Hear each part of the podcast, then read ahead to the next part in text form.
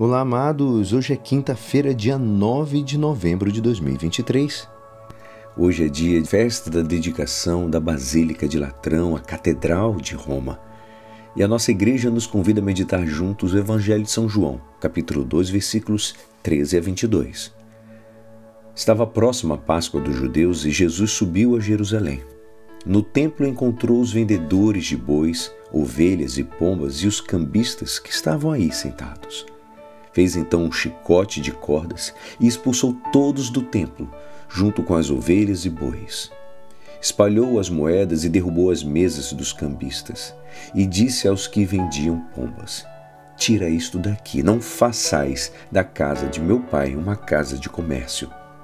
Seus discípulos lembraram-se mais tarde que a Escritura diz: O zelo por tua casa me consumirá. Então os judeus perguntaram a Jesus: Que sinal nos mostras para agir assim? Ele respondeu: Destrui esse templo e em três dias o levantarei. Os judeus disseram: 46 anos foram precisos para a construção deste santuário e tu o levantarás em três dias? Mas Jesus estava falando do templo do seu corpo. Quando Jesus ressuscitou, os discípulos lembraram-se do que ele tinha dito e acreditaram na Escritura e na palavra dele. Esta é a palavra da salvação. Amados, nesta festa universal da Igreja, lembramos que, obstante Deus não pode ser contido entre as paredes de nenhum edifício do mundo, desde muito tempo atrás o ser humano sentiu a necessidade de reservar espaços que favoreçam o encontro pessoal e comunitário com Deus. No início do cristianismo, os locais de encontro com Deus eram as casas particulares, nas, é, que reuniam-se as comunidades para a oração e a fração do pão. A comunidade reunida era, como também é de hoje, o Templo Santo de Deus. Com o passar do tempo, as comunidades foram construindo edifícios dedicados a reuniões litúrgicas, a predicação da palavra e a oração. E assim como no cristianismo, com o passo da perseguição à liberdade religiosa no Império Romano, apareceram as grandes basílicas, entre elas de São João de Latrão, a Catedral de Roma. São João de Latrão é o símbolo da unidade de todas as igrejas do mundo com a Igreja de Roma.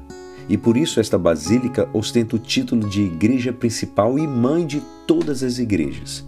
Sua importância é superior à da mesma Basílica de São Pedro do Vaticano, pois na realidade esta não é uma catedral, senão um santuário sob o túmulo de São Pedro e o local de residência atual do Papa, que, como bispo de Roma, tem na Basílica de Lateranense sua catedral.